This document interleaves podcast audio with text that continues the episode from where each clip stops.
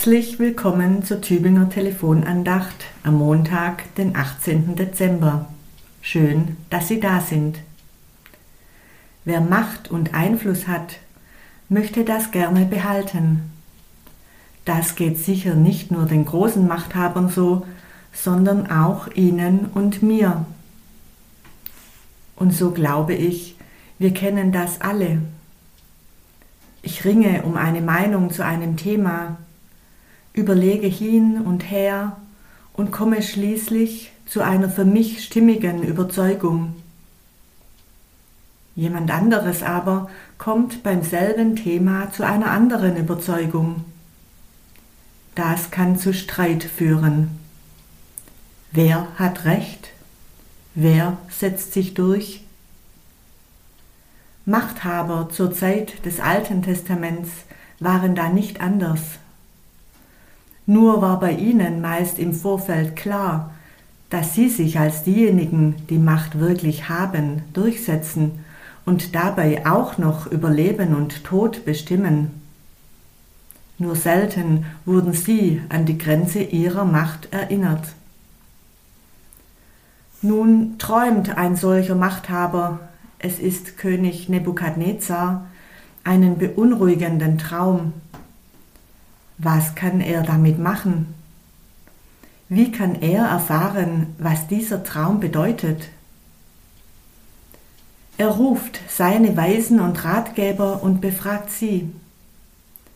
Den Traum berichtet er dabei nicht, denn wie kann er wissen, ob ihre Deutung richtig ist, wenn sie nicht die Gabe haben, auch seinen Traum zu wissen? Er befiehlt also, dass sie ihm zuerst berichten, was er geträumt hat, und dass sie ihm diesen Traum dann deuten sollten. Die Weisen und Ratgeber sind in dieser Situation ratlos. Sie argumentieren, aber sie kommen damit nicht weiter. Der Machthaber befiehlt den Tod aller Weisen im Lande. Zu diesen gehört auch der Prophet Daniel, der dann aufmerksam hört, wie es zu diesem Tötungsbefehl gekommen ist. Daraufhin bittet er um eine Frist, um dann nach dieser Frist dem Befehl des Königs zu entsprechen, den Traum wie dessen Deutung zu sagen. Daniel wendet sich an Gott, und er erfährt in einer nächtlichen Vision von des Königs Traum wie auch dessen Bedeutung. Daniel lobt Gott, und aus diesem Lobgesang ist die heutige Losung. So heißt es in Daniel 2, Vers 21. Gott ändert Zeit und Stunde. Er setzt Könige ab und setzt Könige ein. Daniel erlebt es immer wieder. Gott ist mächtiger als alle Machthaber auf Erden. Gottes Macht kommt uns Menschen freundlich entgegen, als Gnade, als Liebe als Vergebung und als Auftrag, uns dieser Macht der Liebe zu öffnen und sie durch uns hindurchfließen zu lassen.